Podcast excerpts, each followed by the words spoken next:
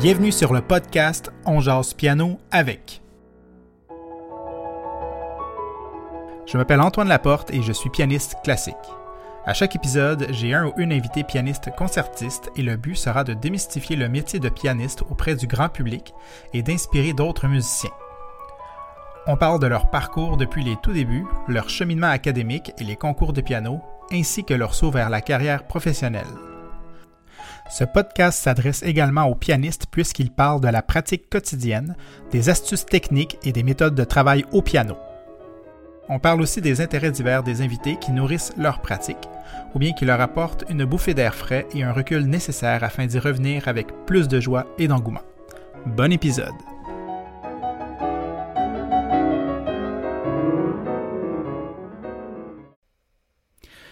Bonjour et bienvenue à ce huitième épisode euh, du podcast On jase piano avec.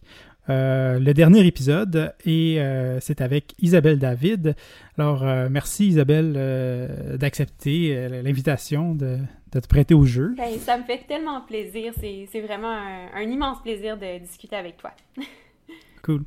alors comme avec tous les invités, euh, j'aime ça qu'on commence euh, avec le début. Euh, donc, ton première approche du piano. J'ai lu que tu avais commencé le piano à l'âge de 8 ans. Oui. et il y avait Bach. C'était ton inspiration première. c'est spécial à 8 ans quand même que ça soit Bach. Là. Oui, c'était un peu une obsession en fait. Euh, puis bon, j'ai grandi dans un milieu super musical. Mes deux parents sont musiciens. Mon père est chef d'orchestre. Ma mère est flûtiste, pianiste. Euh, ma grand-mère, euh, mais ben, en fait, tous mes grands-parents ont joué de la musique, que ce soit dans des big bands, dans des orchestres amateurs, vraiment, beaucoup, beaucoup de, de, de, musique dans la famille. Puis, c'est ça, donc, ben, avec des parents musiciens, évidemment, j'ai commencé très tôt à m'initier à la musique. J'ai fait de la flûte à bec, j'ai fait, j'ai pris des cours de violon quand j'avais trois ans et hmm. j'en ai aucun souvenir. aucun souvenir. Je me rappelle d'être allée euh, écouter les leçons de violon de ma grande sœur Stéphanie, qui a, deux ans de, plus que moi. Je me rappelle d'être allée à ces leçons de violon, mais je me rappelle aucunement, moi, d'en avoir pris. Puis sinon, euh, on a chanté. Ma, mère était très bonne pour euh, mettre sur pied des, des chœurs d'enfants quand on était plus jeune, au primaire, tout ça. Donc, je me, je me hmm. souviens d'avoir fait de la chorale, mais vraiment, j'avais un, un grand intérêt pour le piano. Euh, ça a été euh, vraiment mon instrument coup de cœur. Euh, hmm. Puis justement, des œuvres de Bach, ben, j'étais comme transportée par cette musique-là. je me rappelle même à l'âge de, de 7 ans, à Noël, j'avais demandé un enregistrement d'œuvres pour, pour clavier de Bach parce que je voulais en écouter plus, puis ça. Puis, donc, c'était vraiment un grand intérêt. Là. Puis, euh, donc, euh, ben, voyant ça, ben, ma mère, hmm. évidemment, musicienne, elle, a commencé à, me donner des, leçons à la maison. Euh, c'était très difficile parce que je l'écoutais pas du tout. J'étais une petite fille quand même assez obéissante, assez, tu sais, j'écoutais bien mes parents et tout ça, mais pour ce qui est pour ce qui était de la musique, des leçons de piano, je voulais rien savoir, d'écouter les directives de ma mère. Donc, elle s'est dit, bon, ben, peut-être ça va prendre quelqu'un de l'extérieur pour, pour lui donner des cours. Puis, c'est à ce moment-là que euh, je suis entrée dans... Donc, ta mère était pianiste. C'était quoi son nom? Ben, euh, Véronique Tétrault. Euh, ben, elle est flûtiste de formation. Là. Elle ah. a fait un bac en flûte traversière, mais elle a toujours eu beaucoup de facilité en musique. Puis quand j'étais jeune, elle enseignait le piano à la maison les soirs de semaine. Mm-hmm, mm-hmm. Oui, parce que aussi, j'ai lu que tu avais. Il y avait une, c'était une cinquième génération de pianistes dans la famille, donc ça, ça dure depuis Ça dure depuis longtemps, tu sais, à, des, des, niveaux différents. Dans le cas de ma mère, elle était plus flûtiste que pianiste, mais elle a quand même enseigné le piano pendant des années. Mm-hmm. Euh, ma grand-mère maternelle, Louise Luciel, ça a été euh, une pianiste de, de, formation, là, vraiment. Hmm. Elle, était très, très, très talentueuse. puis elle a été une grande... Elle est toujours une grande inspiration pour moi dans ce que je fais. Mais elle aussi, sa mère, c'est du côté finalement maternel. C'est ah, la mère, l'arrière-grand-mère, puis tout ça. Donc, mm-hmm. c'était des pianistes de génération en génération. Et euh, bon, donc tu es, originaire de, de Sainte-Julie, c'est bien euh, ça? Non, je suis originaire de Sherbrooke. Puis d'ailleurs. Ah, ben je vais chicaner mon, mon ah! recherchiste. c'est qui? qui est moi-même, en fait. mais, OK, mais bon, Sherbrooke. Oui, originaire ah de Sherbrooke, donc c'est ça, ma première vraie officielle professeure de piano, ben, ça a été Madeleine Tremblay à Sherbrooke, qui est une figure tellement importante dans la vie musicale à Sherbrooke. Puis mm-hmm. Madeleine, ça a été un peu comme une, troisième grand-mère pour moi. J'ai commencé, comme, on disait, mm. à 8 ans à prendre des cours avec elle. Puis elle venait me chercher euh, à l'école primaire euh, euh, à la fin de la journée pour venir prendre ma leçon chez elle. Elle me faisait des collations, je restais chez elle. Tu sais, était vraiment... ça a vraiment été mm. une, relation très, très proche là, avec Madeleine. Puis elle, je l'écoutais. je l'ai écoutée comparativement à ma mère. J'étais très ouais, j'étais très heureuse d'étudier avec elle. Puis elle m'a, elle a réussi à me convaincre qu'il y avait d'autres compositeurs et compositrices intéressants euh, que Bach. elle a vraiment ouvert mes horizons. D'accord. Et euh, ah, par la suite, tu es allé euh, étudier à l'école de Verdun. Oui, c'est ça, exactement. Yolande Gaudreau, puis Jean-François Latour. Oui, exact, exact. Mhm. ça a été vraiment super. De... En fait, j'ai connu Yolande Gaudreau au camp musical par Lindsay. Ah, moi aussi. ah oui? oui, ben, j'ai lu une fois.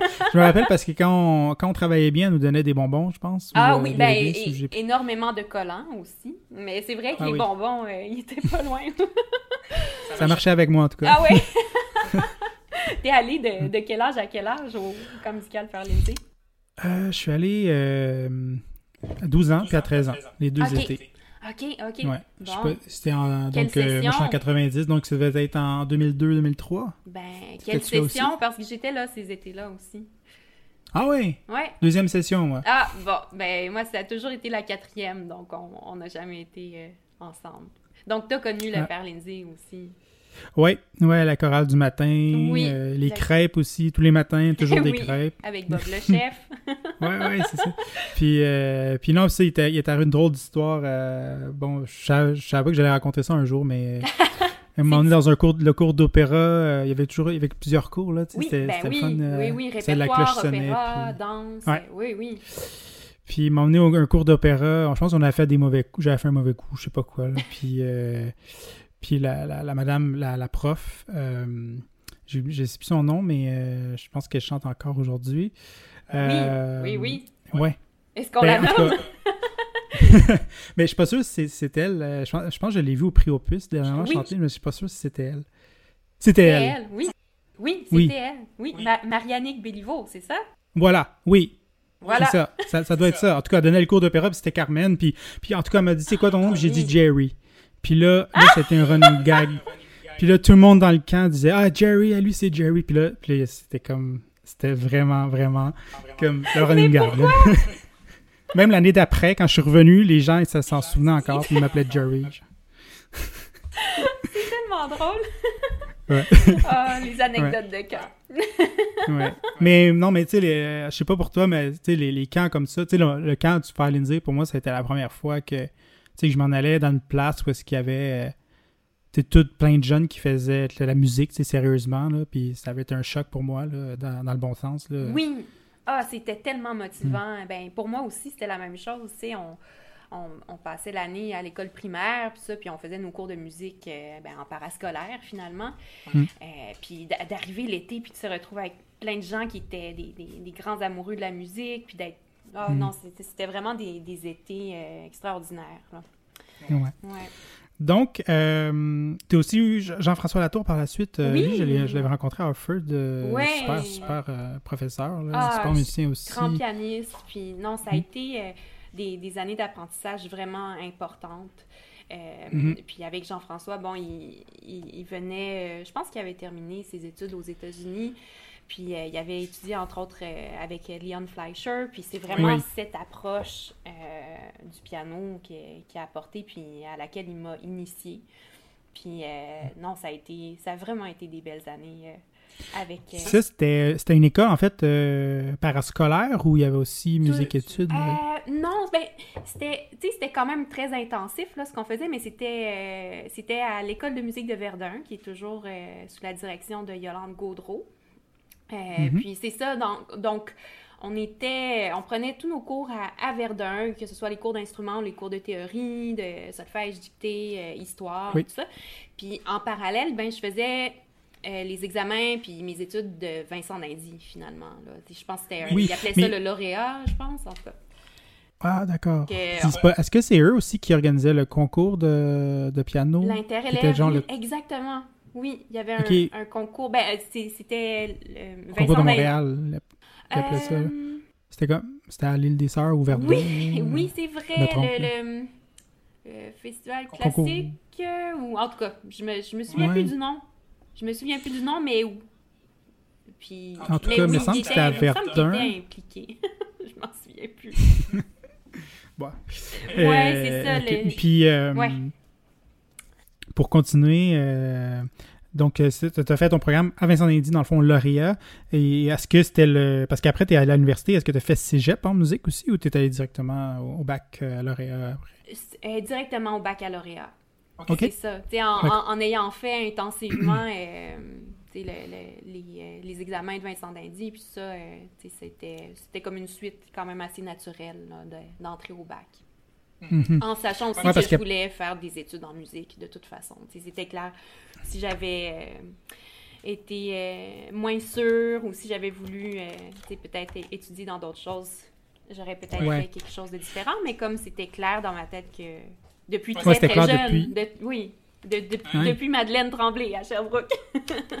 depuis que j'avais 8 ans. Euh, c'était vraiment ma, ma, grande passion, ma motivation de faire ça. Donc.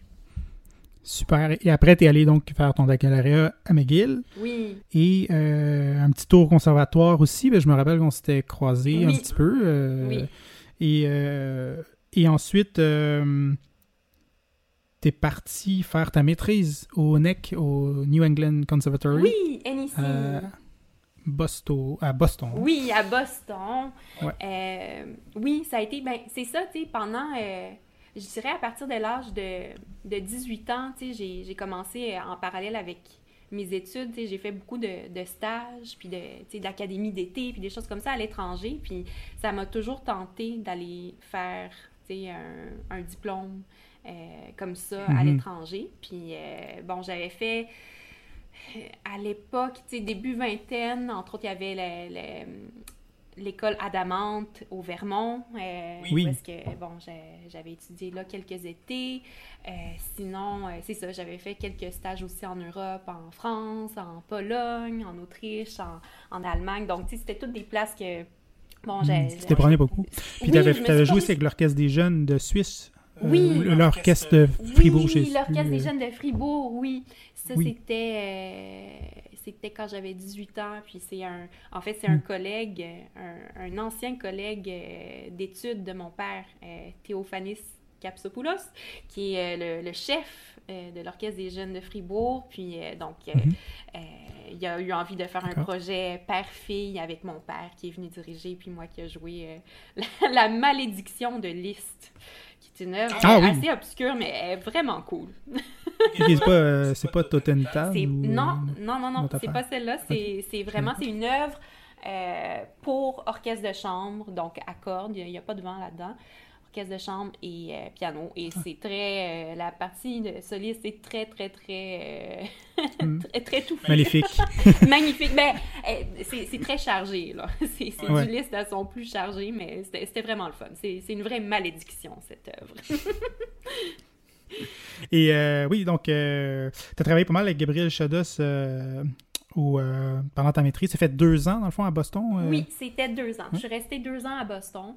Puis mhm. euh, j'ai complété ma maîtrise euh, là-bas, euh, dans la classe de Gabriel Chodos. puis ceci dit, ça a été une grande une grande expérience musicale pour moi d'être là, de côtoyer autant de, de musiciens de, de, partout dans le monde. Mhm. Puis ça a été quand même assez marquant mes cours avec deux professeurs en particulier, euh, deux pianistes. Euh, la première, c'est Viviane Wallerstein, qui était ma professeure de musique de chambre. puis ça a vraiment été une année extraordinaire d'études avec elle.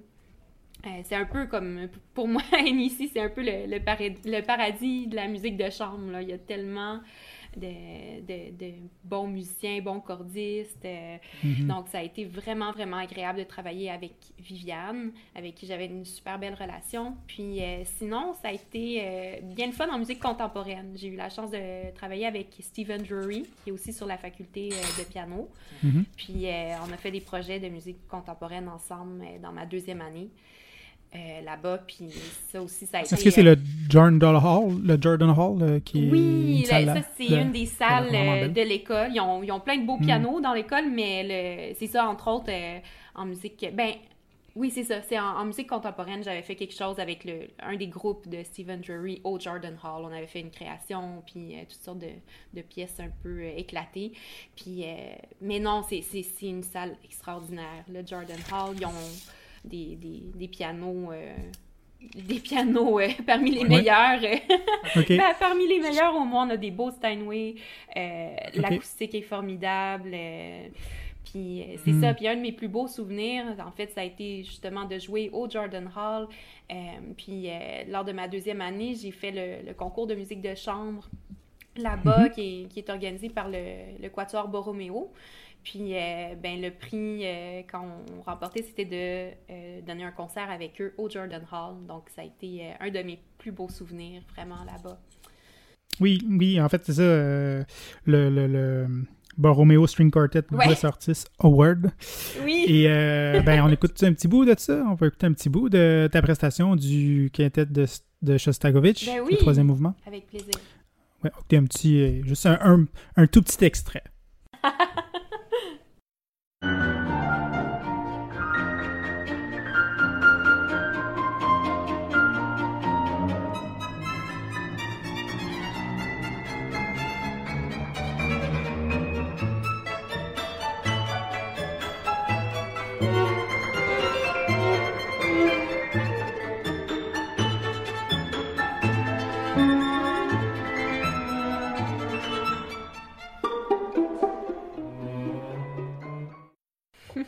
Voilà.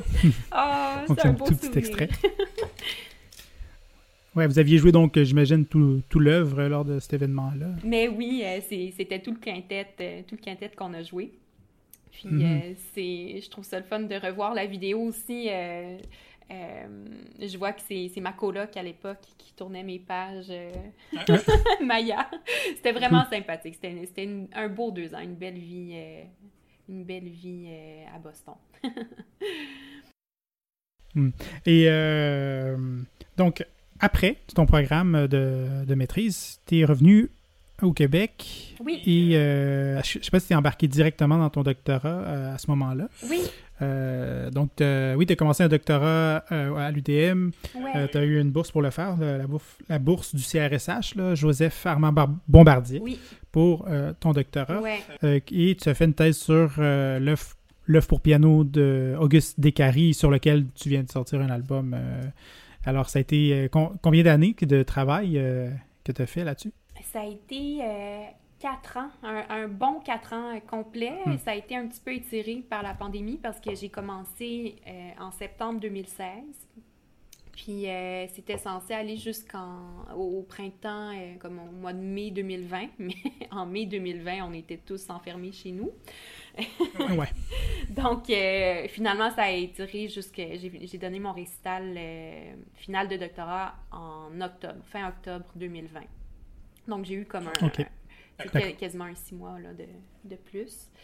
Puis, euh, ben, ça a été bienvenu parce que un de mes derniers projets pendant mon doc que j'ai fait, c'est en janvier 2020. j'ai eu l'idée de prendre une des œuvres euh, qu'Auguste Descaries avait écrite, c'est la Rhapsodie canadienne. Puis j'ai eu mhm. l'idée de. Ben, en fait, c'est une œuvre qui est pour piano solo et orchestre symphonique. Puis, euh, je l'ai donnée quelques fois, euh, soit avec orchestre ou en version deux pianos durant mon doc. Puis c'est une œuvre qui est tellement le fun, qui est tellement brillante, qui est appréciée. À mhm. chaque fois que je la jouais, tu sais, je, je, voyais l'enthousiasme des gens pour l'œuvre. Puis, c'est facile. oui, ben, c'est une œuvre, en fait, euh, je me demandais, parce que j'ai vu deux pianos, j'ai vu pour petit orchestre, grand orchestre. Y a-t-il une version originale, la vraie? oui, la vraie, c'est pour. Ah, mon doux. Je pense. je suis mêlée, là. C'est pour grand ou petit orchestre? Ok, donc en tout cas, c'est pour orchestre. Oui. Bon, et je suis pas fière, là, je m'en rappelle pas. Mais c'est. En fait, il y a comment. La première ébauche de la Rhapsodie, c'était euh, dans les années 20, quand Descaries étudiait à Paris comme toi. Et puis. Ouais. Euh, Conservatoire, j'imagine, ou l'école normale, il y avait comme deux non, fois. Non, je pense. Euh, je, pense qu'il a fait un petit tour à l'école normale, entre autres pour cours, euh, les cours publics d'Alfred Cortot.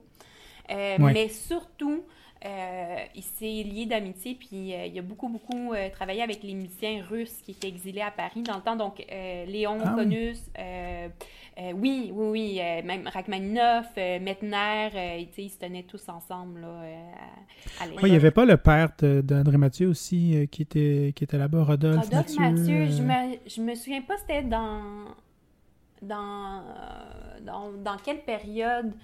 Descaries, Hmm. lui, c'était de 1921 à 1929. Je sais pas si Rodolphe Mathieu était euh, en même temps. Puis, tu sais, il y a Claude. Champagne aussi qui est allé dans les années 20, mais euh, ils se sont Hmm. pas particulièrement tenus ensemble, je crois.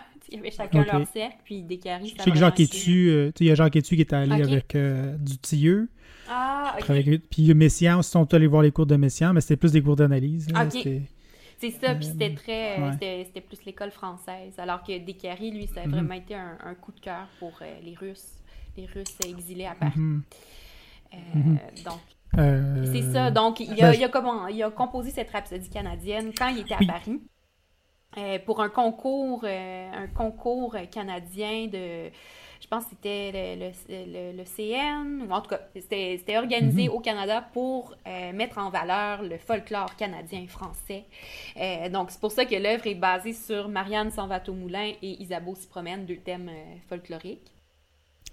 Euh, D'accord. c'est ça, donc c'est aussi une des raisons pourquoi les, les gens aiment tant l'œuvre, c'est qu'ils reconnaissent les thèmes, puis euh, c'est vraiment intéressant toutes les, les- les variations euh, qui s'en suivent là, avec les thèmes en majeur, Mhm. mineur, euh, avec des, des rythmes différents, euh, la- l'orchestration, l'harmonie change, donc c'est vraiment Ouais. super. Donc, D'ailleurs, oui, je pense qu'il y a Claude Champagne qui a composé. Est-ce que c'est la suite canadienne? oui, l'as su- Ben, C'est une suite. Je sais quelque que chose lui, a canadien? C'est ça, Descaries, lui, il n'a rien gagné, ce concours-là, malheureusement, malgré euh, le travail qu'il a mis sur la Rhapsodie, il n'a rien remporté. Mais Claude Champagne, pour ce, con- euh, ce concours-là, avait remporté euh, une bourse quelconque, là, mais c'était peut-être pour la, ouais. la suite canadienne. Mais je ne mettrais pas euh, ma main au feu, là. Il faudrait, faudrait le confirmer. Ben, écoute, euh, tant qu'à en parler, on va écouter un petit bout. OK. euh, de... On va écouter un petit bout de la Rhapsodie canadienne. Oui, Euh, donc, c'est l'arrangement que, que tu as fait avec Jean Soigné là, de, pour piano seul. Exact, cet Euh, arrangement-là ouais. dont j'ai eu l'idée en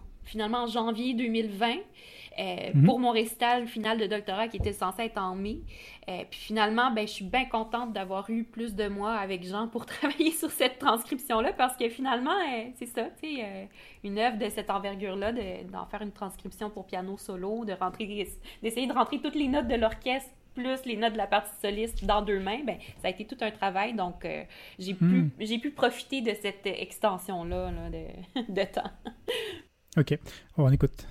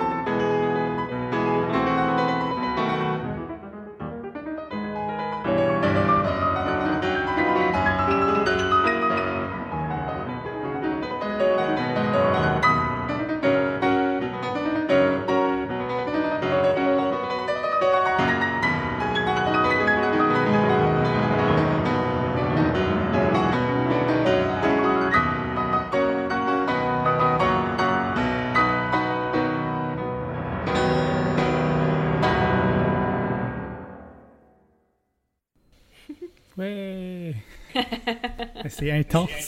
C'est festif! ouais. on dirait vraiment qu'il y a deux pianos. Là. Oh mon doux, c'est fin! Merci! Je sais pas combien il y a 10 doigts là, ou plus. Euh. Ah, on, a, on, a, trouvé des trucs, euh, Jean et moi, pour essayer de, de faire passer euh, le plus de mhm. notes possible. oui, en tout cas, c'est du grand piano. Puis c'est vrai, je, je, comprends un peu l'influence russe là, que, que, tu parlais, de Rachmaninoff oui. et tout ça. Oui, exact. Metner mhm. aussi. Puis non, c'était vraiment, il y avait vraiment une affinité avec leur, leur expression musicale. Mhm. Donc oui, euh, ce projet d'album donc que tu as, réalisé avec euh, Leaf Music, euh, qui est un label de Terre-Neuve? non, de Halifax. Halifax, ah, ouais, des maritimes. Là, des maritimes, oui, des maritimes qu'on aime tellement. oui. Et c'est au domaine Forget que tu as enregistré? Oui, exact. C'était en septembre 2021. Euh, l'album mhm. est paru en mai 2022, mais l'enregistrement s'est mhm. fait en septembre 2021, je pense. Puis pas trop loin de tes dates à toi, non? C'était toi aussi, c'était en 2021, ton, ton double album. Oui, j'ai enregistré, c'était euh, au mois, euh, au mois d'août. Oui, c'est ça. Donc, août 2021. 2021. Bon, ben, j'ai pris euh, ton énergie qui était déjà là. là. Euh, elle s'est, euh, elle, s'est transportée au mois de septembre dans mon enregistrement. Puis, bon, ben, c'est, c'est, c'est ah qu'on, qu'on, ait, qu'on ait fait deux mhm. projets qui sont quand même très significatifs pour nous deux dans une ouais, période ça, assez les deux, similaire. Les deux qui ont fait notre thèse de doc sur, sur oui, ça. Sur aussi. oui, c'est vrai, c'était notre sujet de doctorat aussi. ben oui. Euh, oui, c'est quand même Puis, drôle. Les deux, on était finalistes euh, au prix Opus dans la même catégorie. Bravo à toi aussi. Là. Oui. Euh, oui, non, c'est ça. Puis, mais euh, parce que c'est ça, Descaries était considéré comme parce qu'il y a une catégorie classique post-romantique. en tout cas, il y avait un grand titre là, oui, ça, oui, ça englobait bien des affaires, oui. ouais, puis lui, tu le, classes, tu le classerais dans quoi? Post-romantique Ouais, je post-romantique, c'est c'est ce qui est le plus proche de ce qu'il fait. Il est décédé en quelle année à peu près? Il est décédé décédé en 1958. Ah oui, ok. Ouais, c'est ça. Donc, euh, tu sais, la Rhapsodie, bon, euh, la première ébauche, ça date des années 20, fin des mhm. années 20, je pense 1927, mais il l'a retravaillé dans les années 30, puis ça, puis euh, il y a mhm. beaucoup de ses grandes œuvres pour piano solo qui ont été écrites dans les années 50. De la musique très tonale, qui, qui explore beaucoup l'harmonie, mais qui reste très, très, très tonale, donc un peu à contre-courant de tout ce qui se fait dans les années 50 au Québec. Ouais, le dodécaphonisme puis tout ça, euh, oui, sériel. Oui, oui, euh. tu sais, non, on était vraiment dans euh, le refus global, puis... OK. Mais un peu, parce que bon, je vais citer le, le, film d'André Mathieu, à un moment donné, j'ai juste en tête le, quand il frappe la poubelle qui, qui, descend les escaliers, puis il dit concerto pour poubelle et escalier. parce qu'il lui, lui, non mais lui aussi, lui, il aimait pas la musique de son temps oh. qui se faisait, donc mais mais bon, Descaries quand même, tu sais son œuvre je pense que c'est une œuvre qui est mature, là, au final aussi, qui a été écrit, puis qui a été... Euh, oui, qui est, euh, qui est très approfondie, qui est réfléchie, mhm. qui, est, qui est sensible, puis c'est pas... Je pense pas qu'il rejetait nécessairement les courants plus modernes de la musique, tu sais, puis euh, je sais entre autres que, bon, c'était pas le plus éclaté de tous, mais il y avait une grande mm. admiration pour Messiaen. Euh, il adorait son œuvre pour piano, euh, mais en même mm-hmm. temps, lui, comme artiste, comme musicien, sa façon de s'exprimer, c'était ce le vocabulaire tonal. C'était ça, sa façon de, de, de transmettre ce qu'il voulait transmettre. Donc, il n'a pas essayé d'être à la mode ou de de changer son mhm. expression pour ça, mais je, pense quand même qu'il respectait beaucoup ce qui se faisait, même en, musique contemporaine. C'était juste pas son langage. Ouais, mais ça s'écoute super bien, puis c'est ça, tu sais, j'ai Jacques dessus dans la tête, moi. Ouais. c'est bon, quand j'étais jeune, Jacques dessus, ah, c'est de la musique contemporaine, mais aujourd'hui, je trouve pas, là. Je, je, trouve que c'est de la musique super, tu sais, harmonique, il y, a des, il y a des accords majeurs et tout ça, donc ça s'écoute vraiment, vraiment bien. C'est moins ardu, en tout cas, que certains autres compositeurs, euh, ou est-ce qu'ils sont plus avant-gardistes, peut-être. Même que je pense, et tu disais lui-même qu'il était traité comme un dinosaure là, par, euh, par ses pères. Là. Par ses pères qui, qui faisaient des choses euh, pas mal plus éclatées. ouais, ouais, c'est ça. non, donc, est-ce que c'est, un super projet? puis en plus, c'est un Québécois, donc... oui, ben oui, un Québécois. Et, et, mm. surtout, c'était le, professeur de piano de ma grand-mère de, de ma mamie, ah dont, dont, on a parlé un petit peu plus tôt, euh, qui était pianiste. Euh, Donc, hmm. c'était. En fait, cette motivation-là de faire mon doctorat, ça me vient de ma grand-mère. C'était. Oui, c'est motivant de, de, parler d'un compositeur québécois, puis quelqu'un chez nous, puis un, un, corpus à découvrir. C'est toujours, euh, c'est toujours motivant, mais le fait euh, de faire ça en ayant en tête ma grand-mère, de, de, connaître, tu sais, juste de, moi, ça a été les, premières fois que j'ai eu les. J'ai vu ses manuscrits, puis j'ai vu son écriture, puis ça, c'était comme avoir un, contact quand même assez personnel avec un musicien qui avait eu une si grande influence dans la vie de ma grand-mère. Ça a vraiment été un mentor pour elle. Donc, euh, il, y avait, y avait, mm. vraiment une, une motivation au-delà de la musique là, pour moi de faire ça.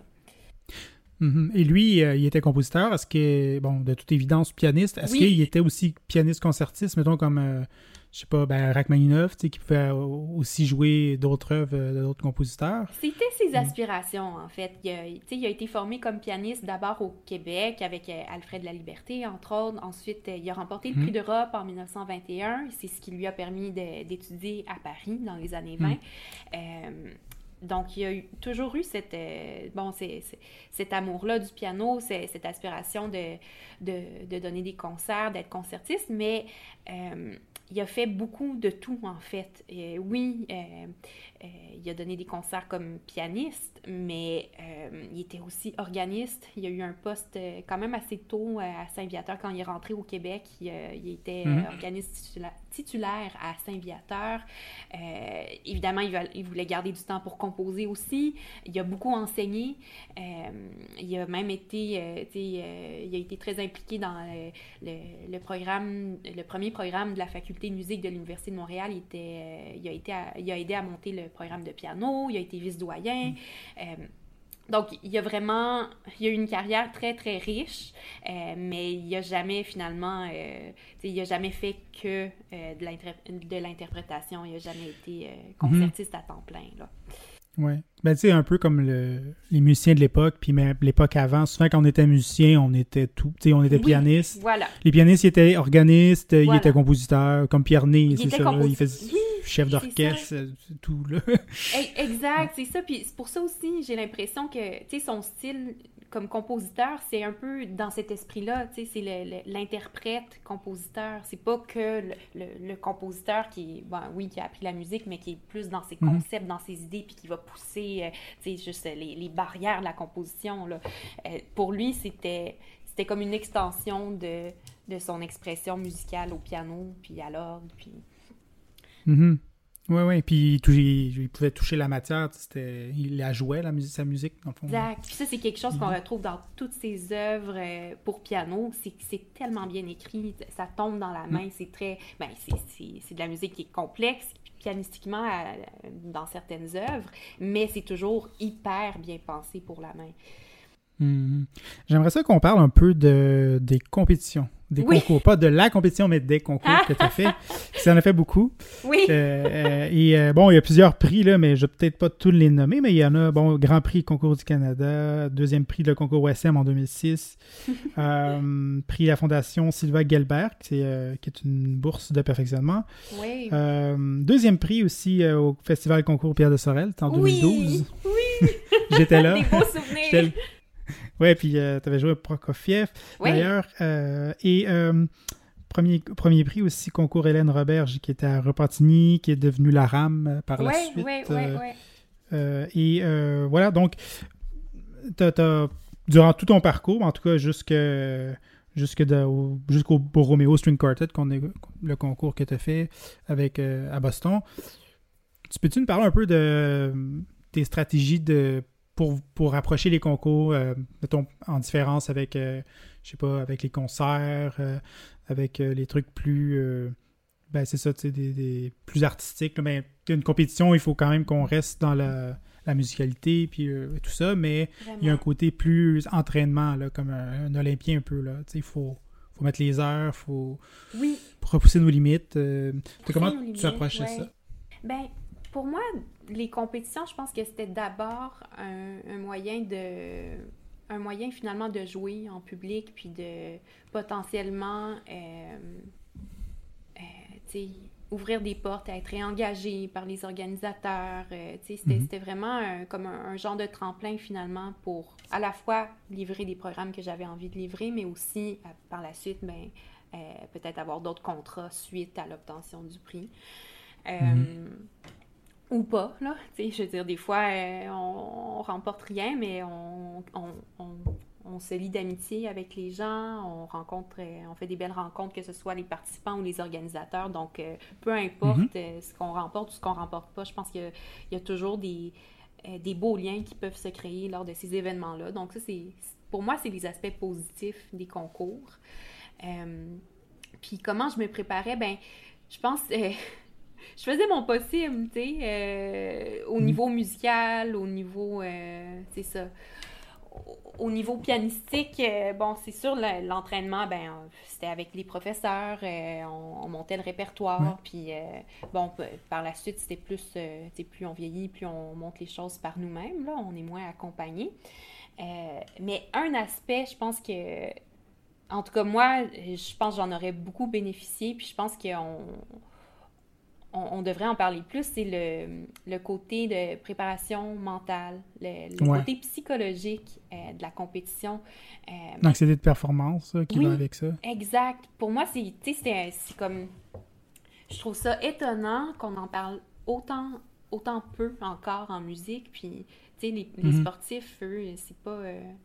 Ça fait partie, ça fait partie de l'entraînement. Quand on se présente en compétition, on, se prépare mentalement, on fait de la, mhm. psychologie sportive, puis ça, puis psychologie de la performance, puis ça commence, j'ai l'impression, à, pousser un petit peu plus dans les programmes ici et là, mais c'est pas... Euh, en tout cas, ça, c'est une grosse partie euh, de la préparation que j'espère que les jeunes puis les, générations futures vont avoir accès à plus euh, de ressources, d'outils pour ça. Une des choses, par exemple, je pense qui, m'a toujours accompagnée dans, euh, dans ces expériences-là, c'est une chose que mon, père disait. Il, disait. il disait toujours les concours, c'est pas une fin en soi. Donc, c'était toujours ça. Finalement, c'est. c'est un, ça peut être un tremplin pour autre chose, puis ça fait juste partie d'un grand tout. Puis c'est pas une fin en mm-hmm. soi. Ouais, c'est ça, c'est quasiment un concert de plus, tu sais, puis c'est, ça donne un, ça donne un but aussi de, parce qu'à un moment donné, on, on travaille, on travaille nos pièces, on les perfectionne, euh, mais en fait, ça sera jamais vraiment au, ça, ça serait jamais au point où est-ce qu'on fait comme, bah, ok, là, je suis arrivé. Oui, oui, c'est assez bon. Et que je l'ai, là. oui, oui, non, c'est ça, tu sais, c'est comme tout le temps, ça peut tout le temps être mieux, puis euh, être plus senti. Euh, oui, puis, tu sais, juste le fait de, laisser une pièce de côté deux semaines, deux mois, mhm. deux ans, on y retourne, puis il y a un regard différent, il y a un souffle différent, on, note des, Donc, tu sais, il y, a toujours... Il y, a, toujours de la nouveauté, il y a toujours de la fraîcheur qu'on peut aller chercher. Donc... Euh, puis de rester dans le plaisir aussi, parce que se mettre la pression... Euh, et la pression aussi que les autres peuvent nous mettre, euh, des fois, ça, ça devient ah un peu lourd. Là. Ah oui, hmm. oui, c'est ça. Puis il y a de tout, on rencontre de tout dans, dans, dans ces concours-là, des, des, gens hyper compétitifs, des gens... Euh, c'est, des fois, c'était surprenant à quel point... Euh, c'était compétitif et, et, dans le hmm. même contexte, on, se fait des amis pour la vie, tu sais. Puis, non, mm-hmm. donc, c'est vraiment un mélange de tout. ouais, puis, tu sais, après, tu sais, par la suite, quand on se rend compte euh, la carrière et tout, euh, à quel point c'est pas facile de, de pouvoir trouver des, concerts puis euh, pouvoir bien vivre de, de ces concerts.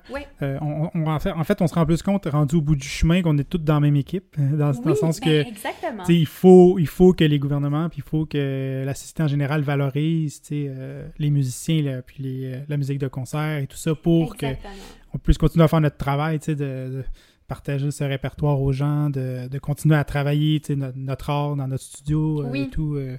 Puis, Donc, euh, peut-être hmm. quelque chose que, que, je dirais aussi par rapport au concours, oui, c'est surtout les standards qui sont, qui sont mis de l'avant dans les concours, les, les, standards du répertoire. Puis ça, c'est quelque chose que j'encourage tout le monde à, à explorer davantage. tout le répertoire qu'il y a euh, à, jouer. Euh, c'est super, là, des, des, programmes bien construits là, dans les concours. Puis oui, il y a, y a une...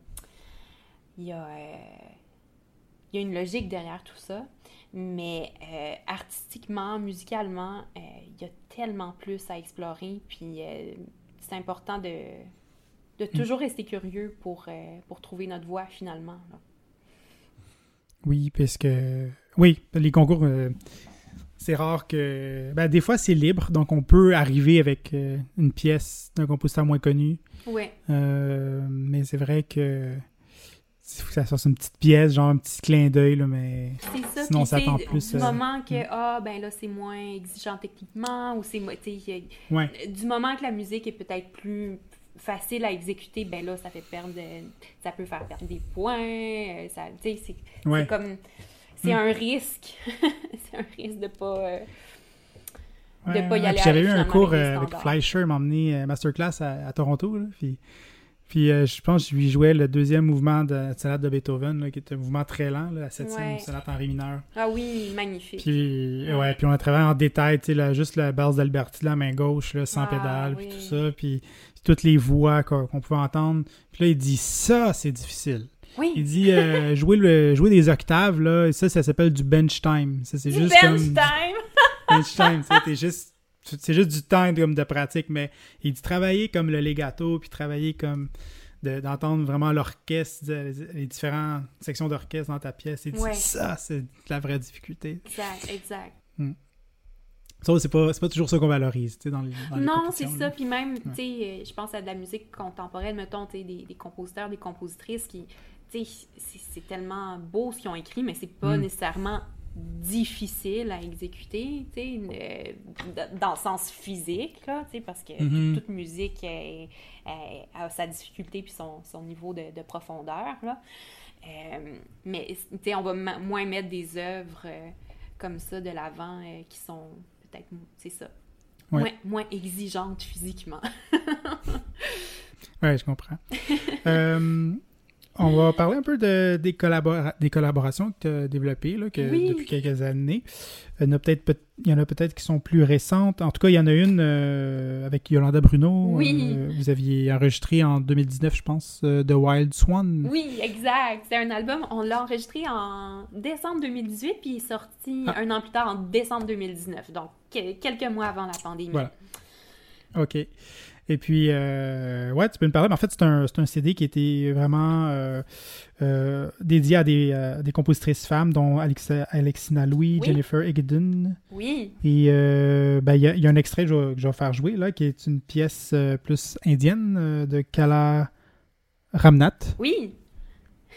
Et donc, ce projet-là est né comment, en fait c'était une idée que vous aviez eu les deux ou c'était des, pièces que vous connaissiez déjà ou vous dites on va vraiment élaborer un, projet autour de compositrices? Euh, ben, l'idée de jouer plus de compositrices, c'est venu d'abord par euh, un projet d'audition pour les jeunesses musicales. Euh, on a eu le, plaisir de faire une tournée en 2019, je pense. En tout cas, puis, mais on avait auditionné quand même quelques années auparavant. Puis question de programmation et tout ça, finalement, notre tournée a été délayée un petit peu, puis c'est seulement en 2019 qu'on l'a, qu'on l'a donné. Mais, tu sais, ce type de répertoire-là a commencé à mijoter, je pense, autour de 2015-2016. Donc, ça faisait, ah, un, oui. ça faisait un petit bout de temps. Puis, euh, c'est ça, donc... Euh, on a eu, euh, avant la tournée qui avait lieu en 2019, on s'est dit, ben, c'est le moment, on, va enregistrer notre album, on, on s'en va en studio. Puis, euh, c'est ça, le répertoire pour la tournée était un petit peu plus classique, euh, romantique, tout ça, mais pour l'album, on est vraiment allé chercher beaucoup de musique contemporaine, des compositrices qui sont vivantes. Puis, tu sais, l'idée, c'était, c'était avant tout d'aller chercher euh, un une cohésion musicale. C'était pas le concept, c'était pas euh, bonjour, on vous présente des compositrices, même si ben mhm. j'ai rien contre ça, mais euh, on avait vraiment envie que le, le, le, contenu musical ait un fil conducteur. Euh, mhm. Donc, c'est toute la musique qui est inspirée par des poèmes, par, la narration, que ce soit des poèmes, euh, des contes de fées, des légendes, des histoires.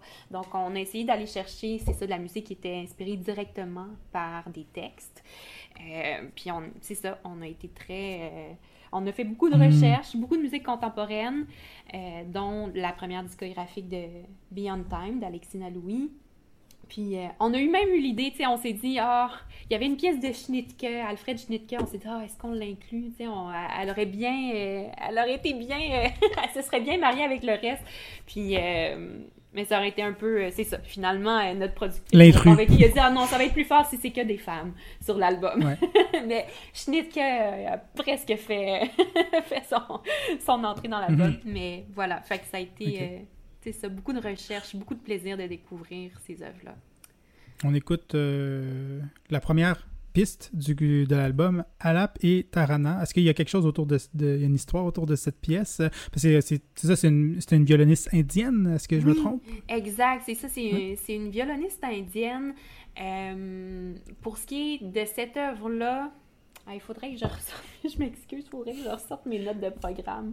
Ouais, ouais, non, mais là, je veux pas non plus. Euh, petit vieux. Ça me semble celle-là. Euh, ouais.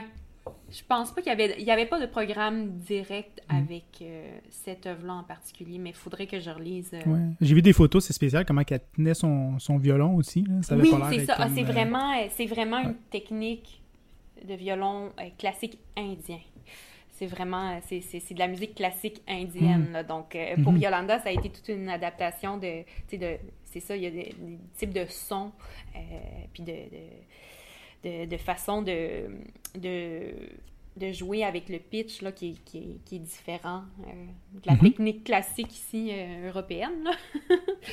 fait que non, ça a été super. On a pris. On, a pris un petit cours, même un coaching là, avec un, musicien à Toronto pour nous aider avec le, le, style. Là. Euh, hmm. ah oui, ben, il y a une super communauté. Euh, oui, je sais pas si tu connais Dinook. Euh, non. Hmm, non. Ok, bon, en tout cas. Non. Bon, on écoute. donc, Alap and Tarana. C'est ça.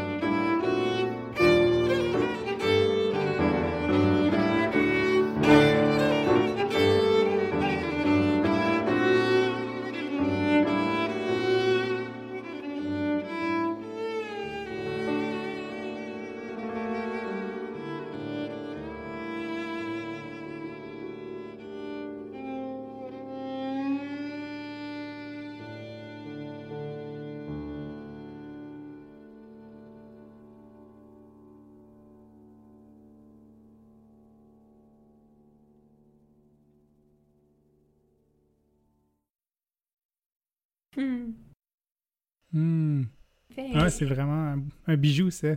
C'est beau, puis ça permettait beaucoup de liberté aussi parce que tu sais, Yolanda, il y a plein, tu sais, ce qui est écrit sur la partition, je veux dire, toutes les, tous les glisses, tous les effets, c'est mm-hmm. pas, pas dans la partition, il faut vraiment, faut les explorer. Puis euh, la partie de piano, euh, il y avait beaucoup de, finalement, tu sais, de l'improvisation préparée, finalement, parce que souvent, c'est pour une mesure, il y a juste un accord ou mm-hmm. juste une note. Fait qu'il fallait, oh, fallait comme remplir, puis... Euh, non, ça a vraiment été, euh, ça a été super d'explorer ça. Mhm. Oui, parce que c'est des, des modes anciens, j'imagine. Oui, ça reste quand même dans les, demi-tons, tons. Il n'y a pas de coma ou genre de quart de ton. Non, c'est ça. il n'y en avait pas dans la partition, mais pour euh, se rapprocher un peu du style. Euh, ouais. Et puis je pense que la partition qu'on a obtenue de, la compositrice, c'était vraiment elle qui nous a envoyé son PDF, mais euh, c'est un projet qui avait d'abord été euh, euh, créé par Hilary Hahn dans son projet de, pièces mhm. de rappel. C'est elle qui avait commandé l'œuvre, puis elle a même fait une édition de toutes les œuvres qu'elle a enregistrées sur cet album-là. Je, ne me souviens pas du titre de l'album, mais je pense que c'est In 27 Pieces, ou en tout cas, c'est un, des derniers mhm. albums de, de Hilary Hahn, puis elle a fait, elle a publié une partition justement avec ses notes à elle, des notes d'interprétation. Puis je pense que la pièce de Kalaramnat, euh, il y a plus de détails dans la partition de, de justement des détails d'exécution, puis de, finalement, mm. comment la rendre euh, avec le style. Là. Mais c'est pas celle avec laquelle on a travaillé. On a juste travaillé avec le, le petit PDF euh, envoyé. Tout Et c'était un choix c'était un choix conscient de la mettre au début du disque, parce que c'est quand même, le reste musique contemporaine, euh, Alexis Louis et tout, puis là, vous avez commencé le disque avec ça, il y avait, c'était quoi, il y avait une idée derrière, est-ce qu'il y avait une idée derrière? Oui, c'était, en fait, c'était aussi de, de, plonger dans, nous aider à plonger dans un monde de de fantaisie, finalement. On trouvait que c'était une œuvre qui, hmm. nous, qui, qui, nous transportait bien dans cet univers-là de fantaisie qu'on voulait créer avec, hmm. euh, avec toutes les œuvres. Puis ce qui est intéressant, euh, on, avait envie quand même que les, les préludes de Lera Auerbach soient pas trop euh, tard là, dans l'album. Il y a toute une, il y a aussi une narration musicale dans, dans, le choix des pistes. Puis ce qui est intéressant, c'est que la, la, pièce de Kalaramnat qu'on vient d'entendre finit euh, sur un, ré euh, à la base du piano. Puis ça mm. enchaîne avec le Lera Auerbach qui commence sur un ré à la basse aussi, mais là on est dans mm-hmm. un univers, on entre dans un univers qui est complètement différent, mais il y avait quand même une suite. Euh, oui. On, peut quasiment les enchaîner là, ensemble, ces œuvres-là. Oui, parce qu'après, les préludes sont pas nécessairement dans, dans, dans l'ordre. Exact, exact. Ils sont pas dans l'ordre. Puis, mais on aimait ça, le, le fait que qu'on finisse sur un ré avec le Kalaramnat. Mm Oui, mais ça finit comme un rêve. On dirait qu'il y a une résonance aussi dans le piano, je sais pas. Euh, oui, oui, oui. On entend comme d'autres notes. Là. Ah, ben en fait, c'était ça a été finalement un, un, un blooper ou euh, je sais pas si on peut dire ça, on peut appeler ça comme ça, mais euh, euh, c'est que le piano rendu ce, matin-là d'enregistrement dans la magnifique salle à Kingston, là, le Isabel Bader Center, le piano a commencé quand je soulevais la pédale, il commençait à faire un petit buzz.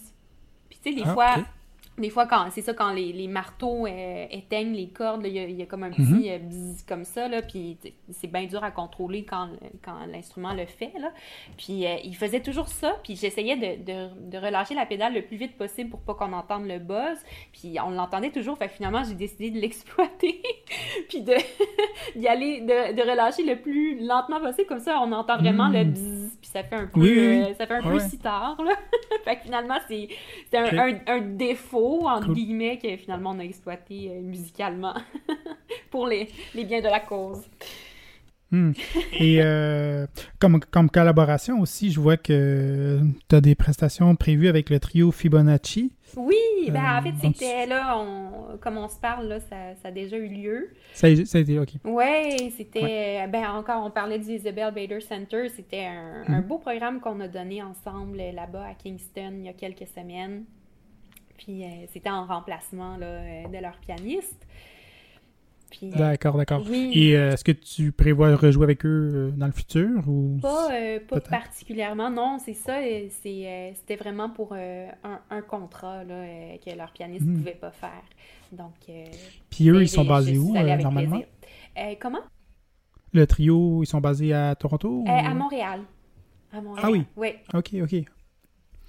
Et je vois aussi que tu as travaillé avec Barbara Hannigan. oui! Euh, chanteuse lyrique. Vous avez, vous avez fait des concerts dans des. J'avais vu m'emmener passer ça euh, dans des centres pour personnes âgées, je crois. Oui, c'est vrai. Ben, entre, autres, euh, oui, ça, c'est il y a deux ans. En fait, ça fait deux étés là, que je travaille avec elle dans le cadre de son mhm. programme Equilibrium Young Artist. Puis mhm. euh, c'est ça, entre autres, on avait donné, euh, la première année qu'on a travaillé ensemble, on, avait donné un, récital dans une maison pour personnes âgées euh, sur un beau piano électronique. Mais bon, ah, des fois, c'est mieux ça que les pianos qu'il y a. Comment? des, fois, c'est mieux ça que les vieux pianos qu'ils peuvent avoir. Hein. oui, des fois, l'accord fait tellement pitié que c'est mieux d'avoir un piano électronique. Hmm. C'est ça, puis j'y retourne cet été avec grand plaisir, là, euh, on va donner mm. deux récitals. On va faire un récital euh, ensemble, euh, Barbara et moi, puis peut-être avec un autre chanteur aussi pour lever des fonds pour l'Académie Lunenburg en Nouvelle-Écosse. Puis mm-hmm. dans le cadre de la même semaine, ben, je vais être son assistante en fait cette année pour le programme mm. qu'elle fait avec EQ, Equilibrium. Donc il y a des musiciens qui vont travailler avec elle. En, quelques mots, ce programme, c'est quoi? Ben, c'est un programme de, qu'elle a mis sur pied pour, euh, pour aider les jeunes professionnels en début de carrière. Là, au début, c'était seulement les artistes lyriques, puis ça a commencé en Europe. Donc, euh, c'est des gens avec qui euh, elle travaille, surtout dans... c'est ça. Elle, fait souvent, peut-être comme une semaine de travail euh, intensif avec eux, euh, avec en couvrant un répertoire X, mais c'est surtout aussi que ben elle crée des liens avec euh, ces jeunes musiciens là, puis elle à chaque occasion qu'elle a, elle les engage pour mm. pour les inviter bon dans dans dans, ça, dans d'autres contextes, mm. là, en dehors de EQ, pour leur donner une plateforme, leur donner la chance de, oui, c'est vraiment, c'est vraiment sympa de sa part parce que c'est une grande carrière, là, Barbara Negan. Oui, c'est ça. Donc, euh, c'est vraiment un, magnifique tremplin pour, euh, mm. pour, pour, beaucoup de chanteurs euh, de pouvoir non seulement travailler avec elle dans le cadre de You, mais aussi de, de continuer à faire des projets ici et là quand, quand ils mm-hmm. en ont la chance. Là. Donc, mm. elle a commencé ça en Europe, puis elle, elle vient de la Nouvelle-Écosse. Puis euh, c'est en travaillant avec l'Académie Lunenburg, puis euh, Bert Watton qui est là, euh, qui est le directeur là-bas, ben, ils ont fait équipe, puis ils ont décidé d'amener son programme EQ en Nouvelle-Écosse. Puis c'est ça, là, ça s'est élargi. Là, on est, il y a plus de pianistes maintenant, là, que ce soit en Europe ou ben là, moi je le fais ici. Puis on a commencé à travailler avec beaucoup de, musiciens aussi, des groupes de, de musique de chambre, puis d'orchestre de chambre. Donc euh, hmm. Oui, c'est ça. Oui, donc euh, j'ai très hmm. hâte. J'ai très hâte d'y retourner cet été. Puis c'est une personne euh, formidable. Quelqu'un de, vraiment très généreux. Hmm. Et oui. Super. Et les, les concerts importants que tu as donnés, il y en a un dernièrement, là, que tu as joué le concerto de Schumann, Clara Schumann. Oui, oui c'est important de préciser, pas Robert, mais Clara. oui. Oui. Mhm. Oui. Un concerto qui est plus joué maintenant, quand même. Ah ça arrive euh, plus souvent que je vois, je le vois programmé, ce concerto-là. Oui, puis c'est tellement une belle pièce. Je le connaissais pas avant que c'est euh, mon père qui est chef d'orchestre euh, de l'Orchestre symphonique du Newfoundland, de mhm. Terre-Neuve. Puis il a mis sur pied ce, programme-là, ce répertoire-là. Puis je connaissais pas le concerto avant qu'il m'en parle. Puis ben, c'est un concert que lui n'a pas dirigé euh, pour l'occasion. C'était Mélanie Léonard. C'est ça, c'était avec Mélanie Léonard. Donc, on était deux artistes invités femmes aussi. C'était important euh, mm-hmm. pour lui de que non seulement le programme soit de la musique romantique de femmes, mais aussi que les, les artistes invités soient des femmes.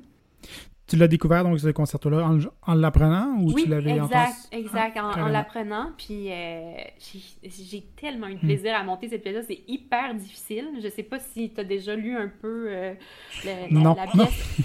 Mais j'ai été surprise, euh, c'est ça, le, niveau euh, pianistique là, de l'écriture. C'est assez. Euh, il y, a des octaves partout, il y a des sauts, des sauts casse-gueule, là, ça n'a aucun sens. mais c'est. Ça explique un peu le fait qu'elle a volé un peu le. Pas volé, mais les gens allaient plus voir ses concerts à elle que, Robert Schumann, parce qu'elle était, comme pianiste, elle était, plus euh, solide. Juste, ben oui, c'est ça. Elle devait être une pianiste phénoménale pour écrire des, mm. choses comme ça. Je pense que c'est une autre preuve qu'elle était euh, vraiment une, artiste phénoménale. Mm. Puis euh, ce qui est vraiment particulier au concerto aussi, c'est que le deuxième mouvement, c'est un solo de piano qui est ensuite joint par le violoncelle solo de l'orchestre. Donc finalement, c'est une romance qui commence pour piano seul et euh, ça, ça, se, euh, ça se transforme en romance pour violoncelle et piano. donc c'est un moment très très intime dans le cadre d'un concerto pour grand orchestre. Puis je pense que c'est assez unique dans le répertoire des concertos. Euh, j'ai pas, pas d'autres exemples en tête où est-ce qu'un mouvement complet est, est, un duo comme ça entre... Mm-hmm. Donc, euh, il y a, de l'innovation dans, son écriture aussi. Mm Ouais. Ah, Intéressant. Et tu as joué aussi avec d'autres euh, orchestres, l'OSM d'ailleurs, l'Orchestre de Trois-Rivières, de Longueuil, de Drummondville. Euh, à chaque fois, c'est des ça donne des expériences assez, assez marquantes pour, pour, ta carrière. puis comme, comme musicienne aussi. Qu'est-ce que Qu'est-ce que ça t'apporte de différent, mettons, de faire un récital seul, de, de jouer avec orchestre? Est-ce que c'est quelque chose que tu, préfères faire ou... Ah, oui. ouais, oui. ou solo ou avec orchestre? Oui, t'as vraiment mis le, doigt euh, sur quelque chose, mais euh, ça hmm. me rend tellement heureuse de jouer avec d'autres musiciens. Euh, dès que j'en ai la chance, que ce soit en musique de chambre, hmm. avec des chanteurs, avec orchestre, c'est c'est tellement, c'est comme le, bonheur est multiplié là, quand ça arrive. Puis hmm pour moi, c'est les concertos, c'est un peu comme le. C'est ça, c'est une des façons de faire la musique qui, qui, me, qui me comble le plus parce qu'il y a tout cet aspect-là, quand même. Tu sais, j'adore le répertoire solo, j'adore le répertoire des concertos, tu sais, je, tripe piano, donc c'est tout du répertoire que, que j'aime beaucoup jouer. Mais euh, marié à ça, le côté musique de chambre avec tout l'orchestre, euh, pour moi, mm-hmm. c'est comme euh, réunir deux mondes que j'adore. Ouais. Ben, c'est ça, tu sais, tu parles de musique de chambre. Tu sais, moi, moi aussi, je fais musique de chambre. J'ai joué avec orchestre. Puis, mais pour, mettons, pour orchestre, euh, tu sais, vu que c'est souvent, c'est des, ça dépend, tu sais, mais on connaît pas nécessairement les, personnes de l'orchestre. Bon, le chef, on le rencontre des fois un peu avant. Mais je trouve ça plus stressant, tu sais. Euh, c'est sûr, je pense qu'il y a plus de pression tu sais, quand tu musique de chambre, on répète ensemble, on prend un verre ensemble, après on s'en va sur scène ensemble. oui, Moi, en tout cas, moi, c'est plus ça, là, mais je sais pas, toi, t'as plus l'air à juste apprécier, puis comme c'est juste la fête, là. Ouais, ouais. Ben, je dois dire, oui, oui, pour moi, c'est une façon quand même différente de faire de la musique de chambre, c'est vrai, avec un, un grand ensemble, mais à un moment donné aussi, il y a beaucoup plus de je sais pas, j'ai l'impression que des fois, comme soliste, à un moment donné, euh, t'as plus, t'as encore plus les mains sur le guidon que quand t'es en musique de chambre. C'est parce hmm. qu'en musique de chambre, c'est la démocratie. C'est un petit peu plus, c'est un petit peu plus la démocratie, alors qu'avec orchestre, j'ai l'impression que, ben, parfois, c'est vraiment toi qui, finalement, t'as les rênes, évidemment, avec, en collaboration avec le ou la chef. Euh, hmm. Puis, à un moment donné, là, t'es vraiment plus, t'es dans l'orchestre. Puis c'est mm. des, des, modes qui se, qui, se trans, qui se transforment comme ça, qui, euh, qui, se hmm. meuvent, mais euh. C'est ça. Pour, pour moi, ça, ça prend du côté leader là, oui. pour faire ça. Oui, c'est ça. bon, il y a le chef aussi qui est leader, mais en, le soliste, en tout cas, c'est pas mal 50-50 ou même... C'est ça, puis il y, y, a des moments où est-ce que je c'est ça, tu sais, ce côté-là, leader doit être là pour aider à, finalement à, placer le tout puis à, rendre les assises solides. Mm-hmm, mm-hmm. Donc, euh, ben, tu as quand même aussi beaucoup joué en, en récital solo. Tu as joué dans des super salles euh, comme en Finlande, euh, à Musicitalo. Oui, la maison de la musique en France. Ah bon, voilà. Et c'était pour un concours oui.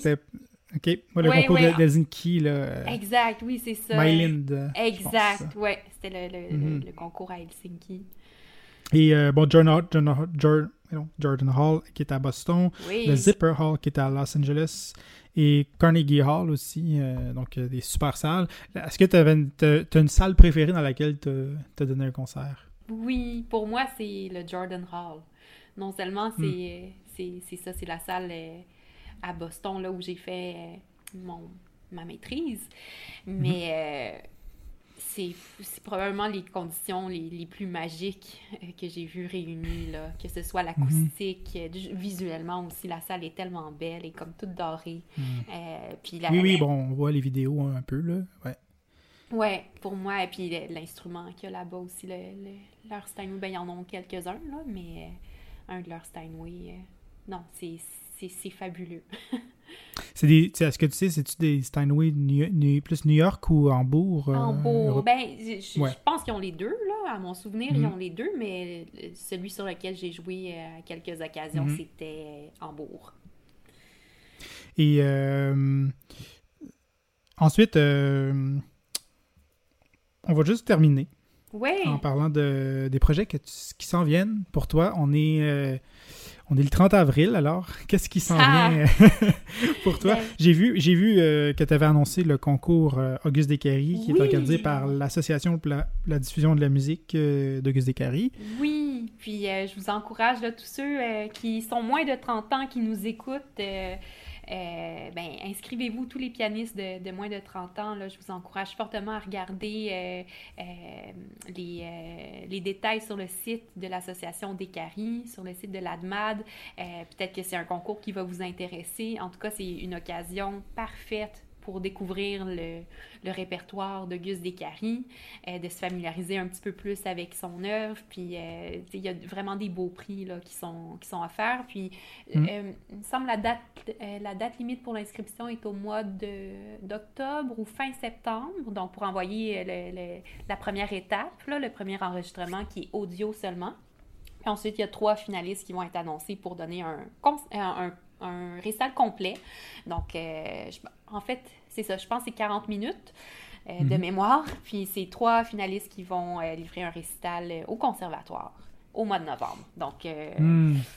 faut, vraiment, faut vraiment regarder ça. Pour tout jeune pianiste, je pense que ça, peut être une belle occasion là, de, de jouer ils t'ont demandé, c'est ça, donc, d'être la porte-parole euh, d'Auguste Descaries. Est-ce que comment comment tu les as comment ils ont connu ton travail comme ta thèse, euh, ton disque? Est-ce que vous étiez déjà ben, j'imagine quand tu as fait tes recherches, tu étais déjà en lien avec eux Ça fait un bon bout de temps déjà qu'on est en mhm. contact parce que Hélène Panton, qui est la présidente de l'association, ben euh, elle a contacté mon père, ça fait quand même longtemps pour justement le projet de la Rhapsodie canadienne. Elle se disait que mon père a quand même fait beaucoup de créations dans sa vie euh, avec les orchestres qu'il a dirigés. Euh, euh, il a même créé certaines œuvres d'André Mathieu à l'époque. Donc, elle s'est dit, ah, ben peut-être que ça va intéresser Marie-David pour bon, se pencher sur le, corpus d'Auguste Descaries, faire sa rhapsodie mm. canadienne.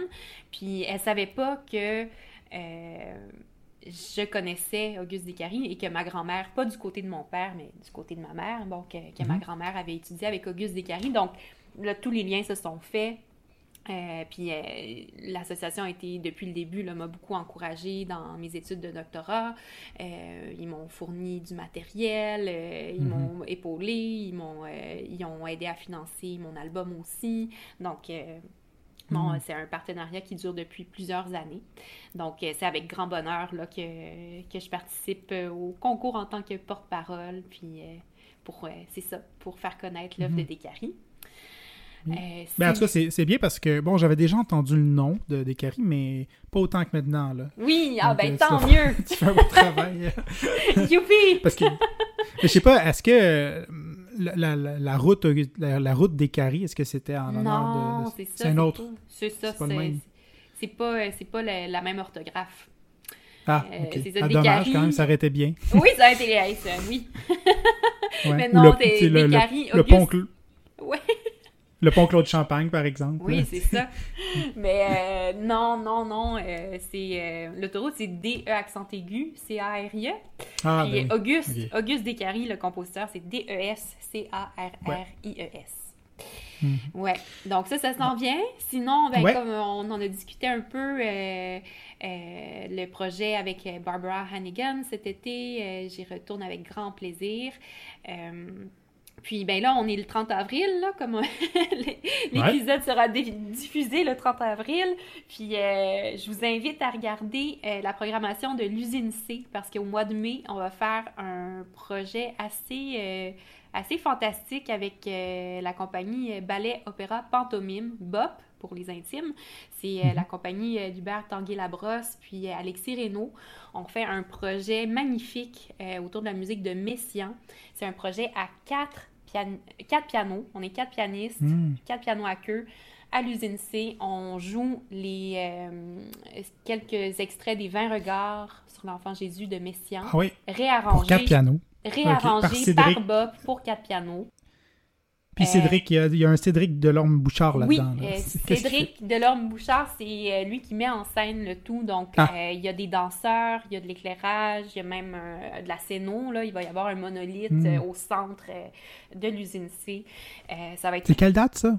Ça, il y a plusieurs dates qui sont sur mon. Oui, j'ai vu, parce que je si jamais je suis dans le coin, je viendrai. Oui, il faut absolument euh, y aller. C'est 12-13 euh, mai, puis le 16-17 mai. Donc, il y a quatre représentations à l'usine C. On, hmm. va en, on va en annoncer une euh, au mois de juillet prochain aussi, mais bon, les, détails à venir, pas à l'usine C. Pour les, les autres pianistes, est-ce qu'on est-ce que c'est connu ou euh, ça oui, va être connu, oui, oui. oui, oui, oui, c'est déjà, euh, c'est déjà en ligne. Il y a euh, Mehdi Gazi qui, mhm. qui, joue, il y a moi, il y a Gaspard Tanguay-Labrosse, puis Samuel Gagnon-Blanchette. C'est mes, ah, mes trois merveilleux collègues. Oui, puis mhm. donc à mettre à vos agendas au mois de mai à l'usine C. Mhm. Puis euh, mm. on va. Bon, il y a les œuvres de Messiaen qui sont euh, au centre euh, de l'œuvre, mais sinon, il y a une création d'Alexis Reynaud qui a écrit quelque chose spécialement pour les quatre pianos et une œuvre de Sophie Dupuis aussi. Donc, voilà. Oui, ça, va être super beau. Oui, beau projet auquel j'ai très, très hâte. En tout cas, voilà, je pense que je pense qu'on a, on a bien fait le tour. Yeah! Bravo Antoine! c'était super intéressant. Alors, euh, ben, je te remercie encore beaucoup. Puis euh, c'était c'est vraiment impressionnant de voir tout, euh, tout ton parcours, ton cheminement, puis tous tes succès. et puis j'espère que je te, souhaite le meilleur pour la suite. Est-ce qu'il y aura un tome 2 de Décari? Ah, mon doux! C'est ben merci pour les bons voeux. Je te, je te souhaite euh, la même chose aussi. Beaucoup, beaucoup de, de beaux projets, euh, euh, des belles collaborations qui, qui vont t'enrichir, te motiver. puis pour ce qui est ben, des pour ce qui est des je pense que le prochain projet, mais là, c'est un projet qui, qui, va demander beaucoup plus de financement, qui va être de plus grande envergure, mais j'aimerais tellement, tellement pouvoir mettre sur disque la Rhapsodie canadienne avec orchestre. Donc là, mm. ben, je, suis, bien contente d'avoir mis une version solo accessible sur mon premier disque qui est, bon, qui est, là, qui, est diffusée, qui est faite. Puis c'est, je l'ai fait avec beaucoup de plaisir, mais de pouvoir l'enregistrer avec orchestre, ce serait vraiment un, grand rêve euh, à réaliser. Donc, je ne sais pas mm-hmm. si ça va être le prochain album, peut-être pas, mais c'est vraiment un rêve pour moi de pouvoir le faire. Oui, donc euh, pour Décari, euh, ton album, est-ce que c'était l'intégrale des œuvres pour piano ou il y a, aussi d'autres œuvres? Euh? Bien, il, reste des œuvres qui n'ont jamais été en disque. Entre autres, je pense à ses études, opus 17, ils n'ont pas encore été gravés sur disque. Euh, sinon, il y a quelques, quelques petites pièces, euh, des préludes, entre autres, une berceuse, là, qui, c'est ça, qui n'ont pas été encore en Euh, il n'y a pas assez de matériel pour faire un disque complet, euh, mais certainement, là, j'espère que dans les prochaines années, soit bon, moi-même ou d'autres mm. pianistes vont, vont les intégrer à un projet de disque. Mais si, tu, mets la, suite canadienne en, en orchestre, puis ensuite les autres c'est vrai. Ben, c'est ça. Euh, comme, tu dis, la, la Rhapsodie canadienne, pour moi, ce serait, ce serait un, rêve euh, de, réaliser mm. un enregistrement de cette œuvre-là avec orchestre. Parce que j'ai mis la, ma transcription pour piano solo sur 10, puis j'en suis bien contente, mais le fait de pouvoir l'enregistrer avec orchestre, puis d'en mm-hmm. faire un disque, ce serait un, un très, très grand rêve que j'espère réaliser un jour. D'accord, ben, je te le souhaite. Merci. Puis bon, en tout cas, ben, bonne chance en tout cas pour, la, pour les prochains événements. Puis euh, au plaisir de se recroiser. c'est un milieu qui est quand même assez, assez petit. Oui, merci beaucoup Antoine. C'était tellement un, plaisir de discuter avec toi. Puis écris-moi quand tu es à Montréal. C'est clair. Oui, on se retrouve. J'ai fait ça. Merci. Au revoir. Merci. Bye bye. C'est déjà tout pour cet épisode avec la pianiste Isabelle David, que je remercie sincèrement pour son ouverture et sa générosité à nous partager ses projets, son parcours académique et les défis qu'elle rencontre au quotidien dans son métier de pianiste professionnel. J'ai beaucoup aimé qu'elle nous parle du compositeur québécois Auguste Descaries, de son œuvre vaste et de grande qualité. C'était aussi intéressant de découvrir son projet de duo avec la violoniste Yolanda Bruno et leur enregistrement de Wild Swan. Je lui souhaite bon courage dans la suite de sa carrière et de ses projets à venir. Et oui, c'est déjà la fin de cette première saison.